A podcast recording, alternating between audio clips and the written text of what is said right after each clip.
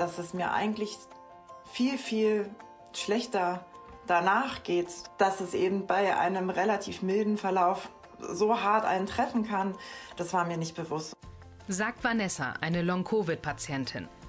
Wir werden im Laufe dieser Folge im Sprechzimmer ihre ganze Geschichte hören, wie sie krank wurde und was hilft, dass es ihr wieder besser geht.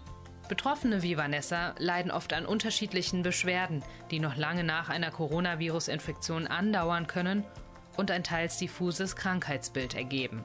Leistungsknick, Erschöpfung und Konzentrationsprobleme. Das kann Erkrankte extrem überfordern. Da die Covid-19-Erkrankung relativ jung ist, gibt es einerseits noch viel Unklarheit und offene Fragen darum. Andererseits sind Betroffene nicht allein. Viele Ärztinnen und Ärzte haben sich bereits auf Grundlage von wissenschaftlichen Studien weitergebildet und können zudem aus der praktischen Erfahrung der vergangenen Monate schöpfen. In dieser Folge geht es um das Krankheitsbild und darum, wie Patientinnen und Patienten medizinische Hilfe erhalten können. Dafür habe ich mit einem niedergelassenen Lungenarzt und einem Psychotherapeuten gesprochen. Mein Name ist Dena Kelly-Shadi. Schön, dass Sie zuhören. Mir war schlecht, mir war unglaublich schwindlig. Ich konnte kaum atmen. Also ich konnte kein Telefonat führen, ich konnte nicht rausgehen. Ähm, also jede einzelne Treppe irgendwie zum Bad, nur auf allen Vieren und mit Hilfe und habe mich dann so nach ja, anderthalb bis zwei Wochen es irgendwie geschafft, mich ins Taxi zu schleppen, um dann endlich zum Arzt ähm, zu fahren. Dass es mir eigentlich viel, viel schlechter danach geht, dass es eben bei einem relativ milden Verlauf so hart einen treffen kann, das war mir nicht bewusst. Das ist Vanessa Peters. Die 44-Jährige führt ein völlig normales Leben, ist sportlich und viel unterwegs. Sie hat Biochemie studiert und arbeitet im Vertrieb. Dann steckt sie sich im Dezember 2021 mit dem Coronavirus an. Die akute Phase verläuft relativ mild, sodass sie die Corona-Infektion zu Hause auskuriert. Alles halb so wild, denkt sie sich. Doch dann dreht sich ihre Situation auf einmal. Sie bekommt plötzlich nur noch sehr schlecht Luft, kann kaum alleine aufstehen und leidet seitdem an massiver Erschöpfung und an Konzentrationsproblemen, erzählt sie. Wenn man sonst 200, 300 E-Mails, zehn Sachen gleichzeitig macht, irgendwie alles koordiniert, ich bin sehr, sehr gut organisiert, normalerweise äh, sehr gutes Gedächtnis ähm, und das fühle mich im Moment wie 90 äh, Alzheimer-Patient oder wie auch immer und vergesse einfach sehr, sehr viel, kann mir Dinge äh, gar nicht irgendwie behalten. Also jede Kleinigkeit ist ein Riesenaufwand und fühlt sich wie ein Riesenberg an. Kraft gegeben haben ihr in dieser Zeit die Ärzte, die zu ihr gesagt haben, dass sie Patienten mit ähnlichen Beschwerden gesehen haben und dass es mit der Zeit besser wird. Ein wichtiger Tipp, den sie erhalten habe, sei, nicht über die eigenen Grenzen zu gehen und Geduld zu haben. Ich glaube, dass das einfach so der Zuspruch von, von, von den Ärzten, wenn die auch von, von anderen Patienten halt irgendwie berichten oder dass man sich dann nicht ärgert, dass man sagt, okay, dann, dann lege ich mich eben einfach wieder hin. Aber ich stehe dann halt auch wieder auf und probiere dann wieder ein paar Minuten was zu machen und, und wenn ich dann erschöpft bin, dann lege ich mich wieder hin. Ich habe über die Langzeitfolgen einer Covid-19-Infektion, wie sie Vanessa Peters erlebt, mit ihrem Lungenarzt Dr. Frank Powitz gesprochen. Er ist seit 13 Jahren in einer großen Gemeinschaftspraxis in der Münchner Innenstadt niedergelassen. Dr. Powitz hält Vorträge zu Long-Covid im Rahmen von Qualitätszirkeln und Fortbildungen für Haus- und Fachärzte. Er hat auch an der S1-Leitlinie zu Post- und Long-Covid mitgeschrieben. Neben seiner Tätigkeit als Lungenarzt ist er erster Vorsitzender des Berufsverbands der Pneumologen in Bayern und außerdem ist er Mitglied der Arbeitsgruppe LOCON. LOCON ist ein Netzwerk aus haus- und fachärztlicher sowie psychotherapeutischer Expertise, das die Kassenärztliche Vereinigung Bayerns für ihre Mitglieder zur Verfügung stellt. Das Ziel ist, den Patienten strukturierte Behandlungspfade und eine wohnortnahe Behandlung zu ermöglichen. Und zunächst wollte ich von Dr. Powitz wissen, wie der Begriff Long-Covid in der Medizin definiert ist und wie er sich von Post-Covid abgrenzen lässt. Nicht jeder Genesene hat gleich ein Long-Covid. Die ersten vier Wochen zählen zur Akutphase der Corona-Infektion. Wenn Sie dann Beschwerden länger als vier Wochen über die über den Beginn der Symptomatik hinaus haben, sprechen wir von Long-Covid. Das Long-Covid-Syndrom ist praktisch zeitlich nicht begrenzt, aber wenn Symptome mehr als drei Monate anhalten, sprechen wir ab, ab drei Monate nach Beginn der Erkrankung bei persistierenden Symptomen vom Post-Covid-Syndrom. Das heißt, es ist, könnte auch weiterhin als Long-Covid bezeichnet werden. Da gibt es keine zeitliche Begrenzung. Aber ab drei Monaten spricht man üblicherweise international jetzt vom Post-Covid-Syndrom. Und was sind die häufigsten Symptome bei Long- bzw. Post-Covid-Patienten? Das häufigste Symptom generell, was nicht nur wir in unserer Praxis erleben, sondern was alle mit, äh, Ärzte, die mit Post-Covid, Long-Covid-Patienten zu tun haben, ist die Fatigue-Symptomatik. Das ist das allerhäufigste Symptom, also Erschöpfung, ausgeprägte Müdigkeit, fehlende Leistungsfähigkeit, ist definitiv die häufigste Symptomatik. Bei uns jetzt in der Lungenarztpraxis ist es natürlich ein bisschen anderer Fokus. Neben Fatigue-Symptomatik, also Erschöpfung, haben wir extrem häufig auch mit Husten, Luftnot, Belastungsluftnot, eventuell in Kombination mit Fatigue-Symptomatik und Schmerzen im Brustkorb zu tun. Gibt es bereits Erkenntnisse darüber, dass Omikron seltener zu schweren Langzeitfolgen führt als beispielsweise die Delta-Variante? Das äh, Erfreuliche an Omikron ist, dass die Patienten seltener stationär behandelt werden, viel seltener stationär sind, dass sie seltener lange oder komplizierte Akutverläufe haben. Ich habe die Hoffnung schlicht und ergreifend, dass der weniger dramatische Akutverlauf und vor allen Dingen auch die hohe Zahl an Geimpften dazu führen wird, dass wir weniger Patienten haben mit einem Long-Covid-Symptomatik und noch weniger Patienten mit Post-Covid-Syndrom. Zumindest gibt es aus Israel Hinweise dafür, dass die Impfung tatsächlich zu einer Reduktion der Symptome von Long-Covid führt. Deswegen auch nochmal der Appell, sich impfen zu lassen und auch sich impfen zu lassen, wenn man erkrankt war, drei Monate danach. Wer ist besonders betroffen von diesen Symptomen? Sind da, gibt es da bestimmte Merkmale? Sind es zum Beispiel vor allem Menschen mit Vorerkrankungen oder sind es Menschen, die vorher kerngesund waren? Könnte man jetzt meinen, dass besonders Patienten mit Lungenerkrankungen, mit Vorerkrankungen oder höherem Alter betroffen sind. Tatsächlich sieht man einen Schwerpunkt in der Altersgruppe 40 bis 70, vielleicht noch bis 80 Jahre. Ähm, jüngere Patienten sind eher ein bisschen seltener betroffen ganz alte Patienten auch wieder weniger und man kann jetzt nicht wirklich sagen, dass Patienten mit Vorerkrankungen oder Lungenvorerkrankungen schwerer betroffen sind. Es ist ganz schlecht vorhersagbar, welche Patienten tatsächlich sich dann mit ähm, Long- oder Post-Covid präsentieren.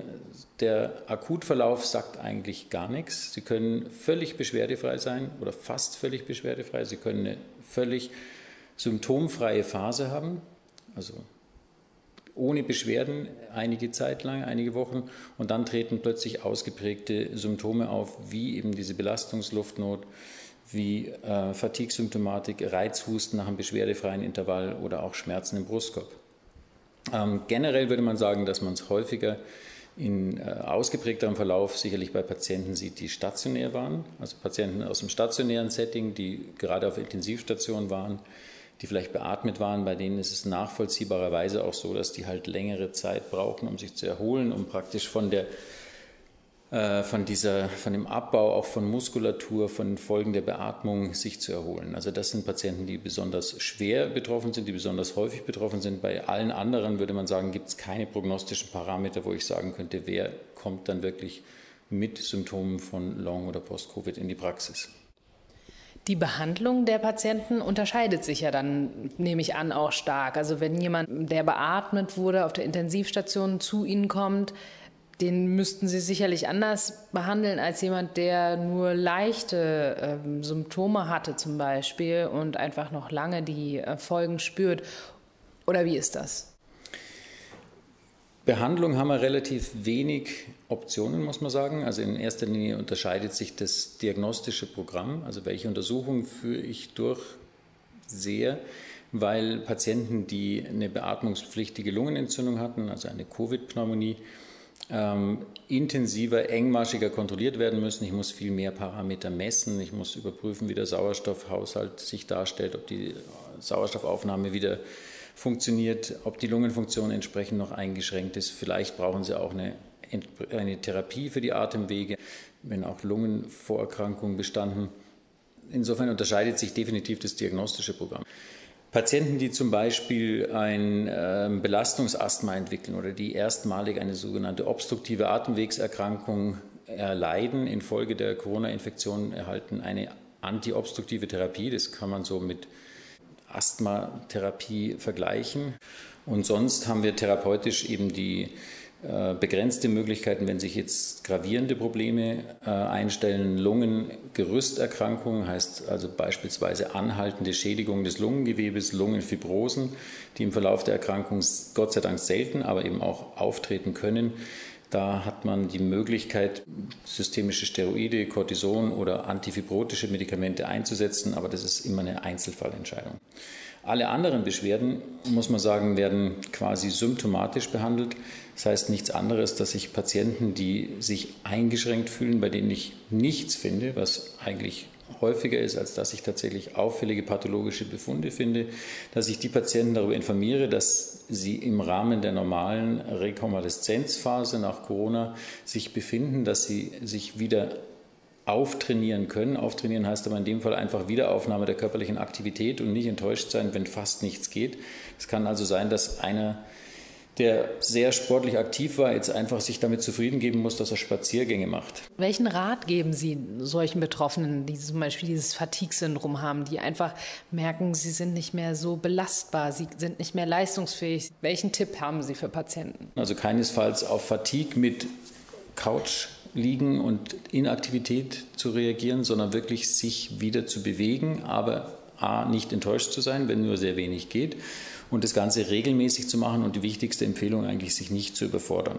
Die wichtigste Information ist, dass es auch bei ausgeprägten Leistungseinschränkungen zur Erkrankung dazugehört. Man kennt es ja auch von anderen schwereren grippalen Infekten oder von der klassischen Influenza-Erkrankung oder von einer klassischen bakteriellen Lungenentzündung. Man braucht Wochen bis Monate, bis man sich wieder fit fühlt. Das Erfreuliche dabei ist, dass es in den meisten Fällen nach acht bis zwölf Wochen auch wieder so weit ist, dass man sich annähernd oder genauso fit wie vorher fühlt. Aber die ersten vier bis acht bis zwölf Wochen können halt sehr mühsam, sehr langwierig und ohne bemerkbaren Fortschritt laufen. Und dazu gehört eben dieser ausgeprägte Leistungsknick. Dazu gehört auch bei den Geimpften eine Fatigue-Symptomatik, auch Luftnot bei Treppensteigen, wenn man sonst sportlich aktiv war. Das sind im Prinzip normale, primär erstmal normale Symptome. Wenn man das weiß, da verweise ich auch gerne auf die Leitlinie für Betroffene. Also es gibt nicht nur eine S1-Leitlinie für Ärzte, sondern auch eine sehr gut gemachte an die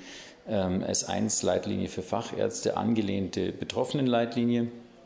Und da kann man auch sich ganz gut darüber informieren, was ist normal, welche Symptome sollten mich zum Arzt führen und welche vielleicht direkt ohne Verzögerung zum Arzt. Für den Patienten ist es, glaube ich, wichtig, dann, wenn ausgeprägte Symptome auftreten, wie plötzlich akute Luftnot, plötzlich akut auftretende Schmerzen im Brustkorb, vielleicht Husten mit blutigem Auswurf, dann ist es immer ein Warnsymptom und sollte auch ohne Verzögerung zur ärztlichen Vorstellung führen. Trotzdem ist für mich immer noch der erste Ansprechpartner der Hausarzt.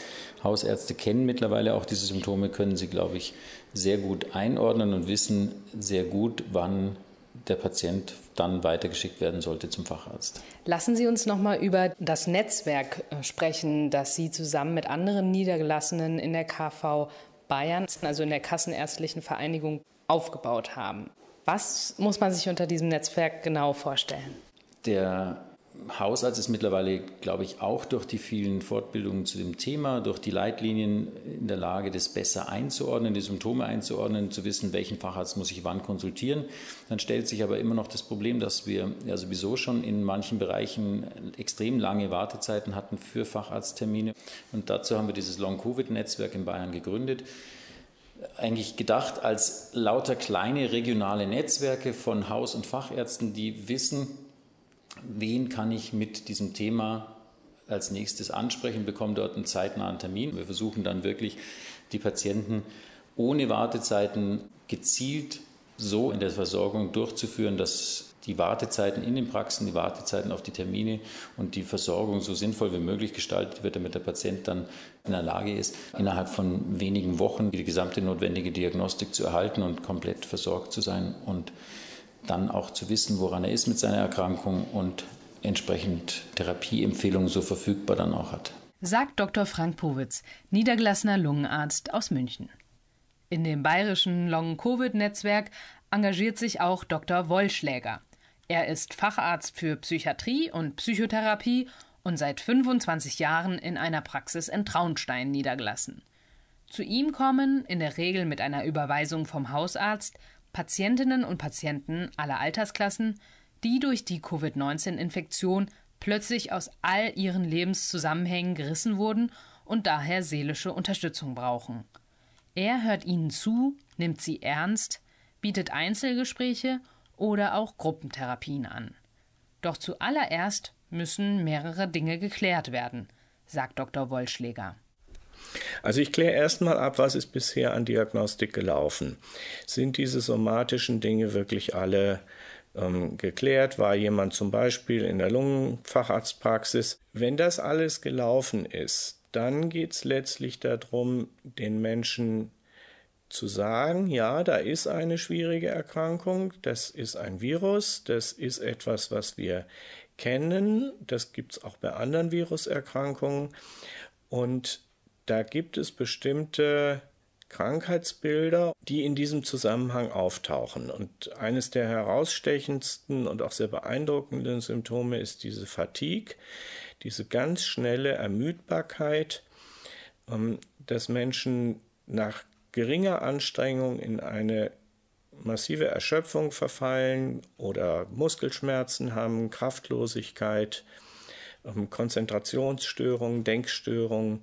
Ähm, das gehört alles zu diesem Symptombild, ähm, was wir zum Beispiel auch vom pfeiferschen Drüsenfieber kennen, einer anderen Viruserkrankung. Wichtig ist, den Menschen Hoffnung zu machen. Wir haben jetzt nicht das Medikament, was heilt. Wir können nicht sagen, das ist jetzt nach der und der Therapie anschließend alles wieder gut. Aber wir sehen bei längeren Verlaufen eben durchaus eine Besserung. Und es geht darum, die Menschen durch diese Zeit zu begleiten. Wir haben ja jetzt äh, schon zwei Jahre mittlerweile diese Pandemie. Wie lange sind denn die Menschen eigentlich bei Ihnen in Behandlung, so durchschnittlich? Das mit dem Durchschnitt ist schwer zu sagen. Bei manchen Menschen ähm, reichen wenige Gespräche. Also ich denke an den Geschäftsführer hier von einem Handwerksbetrieb. Ähm, dem hat es einfach gut getan, dass ich ihm erklären konnte, wie das läuft und was da passiert ist. Und er hat mir berichtet, was das auch mit ihm gemacht hat, dass er sein ganzes Leben umgestellt hat und jetzt anders arbeitet, sehr viel mehr Zeit sich nimmt, aber sich auch überlegt hat, was ist eigentlich in meinem Leben wichtig? Will ich weiterhin 60, 70 Stunden arbeiten oder will ich mehr für meine Familie, für mein Kind da sein und so weiter? Wir haben einige gute Gespräche gehabt und dann hat er sich bedankt und hat gesagt, okay, das reicht mir. Und andere Patienten, da merkt man einfach, die brauchen mehr Unterstützung. Die kommen länger und die nehme ich dann gerne auch in eine meiner laufenden Gruppen. Ich habe fünf Gruppen in der Woche. Und äh, da sind manche jetzt schon ein ganzes Jahr. Wie erklären Sie sich die Beschwerden der Patienten? Wie entstehen sie? Haben Sie da schon Erklärungsmodelle, die Sie verwenden? Also der Übertragungsweg sind ganz kleine Aerosole und die nehmen wir eben über den Nasenrachenraum auf. Die kommen dann an Zellen, die mit besonderen Rezeptoren, Empfängerstellen ausgestattet sind. Das sind die ACE-Rezeptoren. Und die gibt es in der Lunge, die gibt es aber auch im Darm, die gibt es in den Gefäßwänden, ähm, die gibt es am Herzen. Und auf diesem Weg kommt es eben auch ins zentrale Nervensystem und es verursacht im Gehirn dann eben auch Funktionsstörungen, ähm, die den Antrieb betreffen, das Denken, die Konzentration, die Aufmerksamkeit. Also es greift wirklich in unsere Denkfunktionen ein. Und das irritiert uns natürlich. Das äh, macht das Gefühl, was ist denn hier mit mir los und wieso kann ich denn jetzt nicht mehr äh, formulieren oder warum habe ich keine Lust mehr, keinen Antrieb und so weiter. Welchen Rat würden Sie dann den Menschen eher geben? Also wenn jetzt jemand mm, Probleme hat, ähm, zum Beispiel Treppen zu steigen ähm, oder äh, angenommen, jemand war extrem sportlich vorher, merkt jetzt, es geht nicht mehr, würden Sie dann sagen, naja, Übung macht den Meister, immer weiter oder welchen Tipp geben Sie dann den Menschen? Da haben wir selber auch lernen müssen. ganz am Anfang, als ich mich mit diesem Long-Covid beschäftigt habe, da hatte ich auch die Idee, ich mache das so wie bei den depressiven Patienten. Ich reg die Leute an, dass sie wieder Sport machen, dass sie aktiv werden, dass sie trainieren. Ähm, wir haben lernen müssen, dass Menschen, die sich dann anstrengen, überanstrengen, ähm, mit einem sogenannten Crash reagieren. Also eine Patientin von mir hat das sehr anschaulich beschrieben. Die ist am Wochenende mit dem E-Bike unterwegs gewesen, den ganzen Samstag. Es war wunderschönes Wetter. Und dann gleich am Sonntag nochmal. Und zur Gruppe am Dienstag kam sie mit dem Rollator. Also sie ist wirklich komplett kollabiert, musste dann sogar nochmal ins Krankenhaus, weil sie einen Rückfall hatte. Der Schlüsselbegriff, den wir inzwischen dafür entwickelt haben, ist das Pacing, also das sich einteilen. Man soll ja nicht gar nichts machen, das wäre kontraproduktiv. Aber man muss lernen, kleine Schritte zu machen, geringe Anstrengungen, immer wieder Pausen machen. Und wir müssen die Menschen in ihrem Drang, so schnell wie möglich wieder in das alte Leben einzusteigen, äh, müssen wir sie wirklich bremsen und sagen, macht langsam, macht's vorsichtig, ähm, aber es wird besser. Also die Hoffnung können wir auf jeden Fall mitgeben. Das sagt der ärztliche Psychotherapeut Dr. Peter Wollschläger. In seiner Praxis hat er sehr viel Erfahrung in der Betreuung von Patientinnen und Patienten mit Long-Covid gesammelt. Und Grund zur Hoffnung hat auch Vanessa Peters. Ihre Beschwerden gehen erstmals seit drei Monaten langsam zurück und ihre Energie nimmt zu, berichtet sie. Jetzt ist es ähm, eigentlich so, ähm, dass ich ähm, tagsüber wirklich ähm, wach bin, was ähm, sehr, sehr gut ist. Dass man einfach merkt, heute kriege ich wieder ein bisschen mehr Luft. Und heute habe ich die eine Sache nicht vergessen. Und heute habe ich noch eine E-Mail abgeschickt. Und dann gibt es aber eben dann auch wieder Tage, wo man einfach merkt, hey, ich habe jetzt zwei Stunden ähm, meine, einfach meine Atemübung irgendwie gemacht und, und war kurz draußen und jetzt bin ich eigentlich schon wieder komplett erschöpft und merke, dass dass ich keine Luft mehr bekomme, ja, und ähm, dass ich sehr, sehr ähm, erschöpft bin. Aber da ist es eben auch wichtig, dass man sich sagt, okay, dann ist es heute so und am nächsten Tag ist es dann auch wieder anders. Sagt die Long-Covid-Patientin Vanessa Peters, der es nach fast drei Monaten Krankheit langsam wieder besser geht. Das war's für diese Folge im Sprechzimmer. Weitere nützliche Informationen zu Long- und Post-Covid packen wir Ihnen in die Show Notes unter den Beschreibungstext dieser Folge. Sie finden dort unter anderem auch die Patientenleitlinie zu Long- und Post-Covid. Bleiben Sie oder werden Sie gesund, alles Gute und Tschüss. Im Sprechzimmer, der Podcast der KBV.